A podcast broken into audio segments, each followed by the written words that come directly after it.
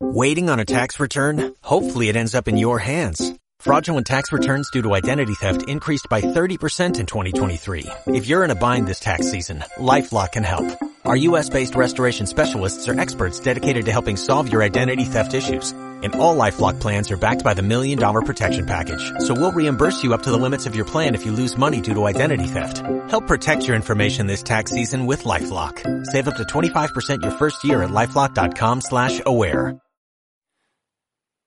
Mein Herr und mein Gott, ich glaube fest, dass du hier zugegen bist, dass du mich siehst, dass du mich hörst. Ich bete dich in tiefer Ehrfurcht an. Ich bitte dich um Verzeihung für meine Sünden und um die Gnade diese Zeit des Gebetes so zu halten, dass sie mir Frucht bringt. Maria, meine unbefleckte Mutter, heiliger Josef, mein Vater und Herr, mein Schutzengel, bittet für mich. Vielleicht hast du in den letzten Wochen diese Nachricht gelesen oder im Fernsehen gesehen. Der berühmte Triumphbogen von Paris wurde mit mehr als 20.000 Quadratmeter Stoff verhüllt. Und das als ein posthumes, als posthumes Kunstwerk von dem bekannten Künstler Christo der selber, der 1995 das sowas ähnliches mit dem Reichstag in Berlin gemacht hatte. Und Hunderte, Tausende von Touristen sind nach Paris gepilgert, um dieses Kunstwerk oder diese Aktion zu beobachten, zu genießen, können wir auch sagen. So blieb der Triumphbogen zwei Wochen lang, ne, verhüllt, komplett verhüllt. Aber was hat das mit uns zu tun? In wenigen Tagen beginnt der Monat November. Ist der Monat der Verstorbenen, ist aber auch der Monat der Hoffnung. Und die Kirche lädt uns alle ein, genau in diesem Monat an das Jenseits zu denken, dass unser Leben endet nicht hier, nein, unser Leben geht weiter. Und heute, heute will Christus mit uns darüber sprechen. Du Herr benutzt heute ein Bild. Und dieses Bild ist nicht ein Triumphbogen, ist nicht ein Tor, sondern ist eine einfache Tür. Ist sogar eine Tür, die eng ist. Jemand kommt zu dir her mit dieser Frage. Herr, sind es nur wenige, die gerettet werden? Das ist keine leichte Frage, das ist eine wichtige Frage. Er sagte zu ihnen, bemüht euch mit allen Kräften, durch die enge Tür zu gelangen. Ist eine Tür, ist eine enge Tür, aber diese enge Tür kann für jeden von uns zu einem Triumphbogen werden. Und vielleicht, was uns am meisten schwer fällt von dieser deiner Antwort her, ist dieses bemüht euch mit allen Kräften. Also ist nicht so ein kleiner Versuch, mal schauen, ob, es, ob das klappt, sondern eure besten Kräften, alle eure Kräften. Wozu? Damit ihr durch diese enge Tür durchschreiten könnt. Weil wenn ich nicht durch diese Tür gehe, habe ich meine Zeit verloren. Letztendlich darum geht es. Und in diesen Minuten des Gebetes, des Gesprächs mit dir, Herr, wollen wir versuchen, uns diese Tür vorzustellen. Wie ist eigentlich diese Tür? Und wie jede Tür, diese hat auch eine Breite, eine Höhe und auch wie jede moderne Tür ein Schlüssel oder ein Passwort, ein Code. Und es ist gut, dass wir schon jetzt dieses Passwort kennen, damit es nicht zu spät wird, wenn wir zu dieser Tür kommen. Die Breite. Welche ist die Breite? Von dieser Tür. wenn wir das Evangelium lesen, merken wir, dass du, Herr, immer wieder an etwas spricht oder etwas wiederholst. Das, was ihr mit diesen Menschen, mit diesen Unbekannten tut, das tut ihr eigentlich mit mir. Zum Beispiel darum geht es, das Gleichnis vom jüngsten, vom letzten Gericht am Ende des Matthäusevangeliums. Was sagst du in diesem Gleichnis? Was ihr für einen meiner geringsten Brüder getan habt, das habt ihr mir getan. Die Breite dieser Tür heißt, Jesus Christus in allen Menschen zu sehen.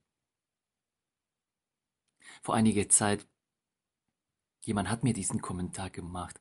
Ja, das, dass, dass wir Jesus in allen Menschen sehen müssen, das habe ich öfters gehört, aber eines Tages Gott selber hat mir das so klar gemacht.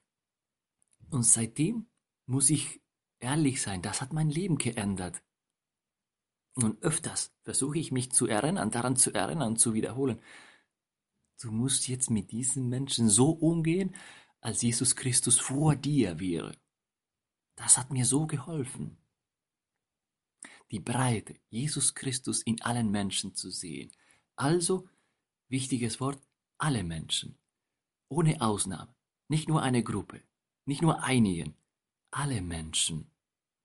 Und wir können auch denken, dass diese Tür wird immer breiter und breiter und vielleicht nicht mehr enger, sondern breiter, je mehr ich in allen Menschen das Antlitz Christi sehen, dein Antlitz sehe. Und das ist die Breite. Die Breite dieser Tür sind meine Mitmenschen. Und was sehe ich in meinen Mitmenschen? Dich her, du bist da. Aber diese Tür hat auch eine Höhe. Und welche ist die Höhe? Nochmal gibst du uns selber die Antwort. Was sagst du uns, Herr? Du sagst uns, dass wir sollten etwas niemals vergessen, nämlich beten. Das Gebet ohne Unterlass, ohne Unterbrechung. Es gibt ein kleines Büchlein von einem italienischen Heiligen, Alphons Maria von Liguor, mit diesem Titel Wer, wer betet, wird sicher gerettet. Wer betet, wird sicher gerettet. Ist ein Gebet, das natürlich letztendlich zum Werken kommt, zum Handeln. Aber zuerst beten, Beten ohne Unterlass. Und hier das Wort ist ständig beten, ständig im Gebet zu bleiben. Wenn wir beten und ständig beten, dann vergessen wir nicht das Allerwichtigste im Leben. Dann vergessen wir nicht, welcher ist der Sinn aller Sachen. Warum tue ich eigentlich alles, was ich tue? Irgendwie das ständige Gebet hilft uns, die richtigen Koordinaten des Lebens ständig vor Augen zu halten, die Koordinaten dieser Reise, damit wir am Ende zur richtigen Tür kommen und nicht zur falschen Tür. Das ist, was das Gebet in uns macht. Dass wir immer das Herz erhören. Erhebet die Herzen, sagen wir in der Messe. Das ist, was das Gebet, das ständige Gebet in uns macht. Dass wir ständig unser Herz erhören zu dir, Herr. Und das ist die Höhe, diese Tür. Die Höhe ist das Gebet. Jemand, der ständig betet, kann auch durch diese Tür gehen. Und das letzte, das Passwort. Welches ist dieser Schlüssel, dieser Code? Ist ein ganz kurzes Wort, ein Wort, das wir öfters sprechen. Amen, vier Buchstaben. Amen, Amen. Und wir wissen, dass dieses Amen bedeutet, so sei es. Jemand, der sich im Laufe seines Lebens gewöhnt hat, dieses kurzes Wort zu wiederholen. Also, Amen, dein Wille geschehe, so sei es. Wenn dieser Person zu dieser Tür kommt, wird kein Problem haben, dieses Wort noch einmal mit ganzem Herzen, mit allen, seinen ganzen Gedanken zu sprechen. Dein Wille geschehe. Genau das Gegenteil von dem, was wir am Anfang des Genesis hören.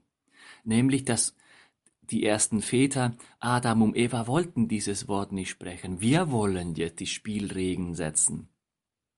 Wir, wir vielleicht haben klar, welche ist die Höhe und welche ist die Breite dieser Tür, aber dieses Wort eigentlich wollen wir nicht sprechen.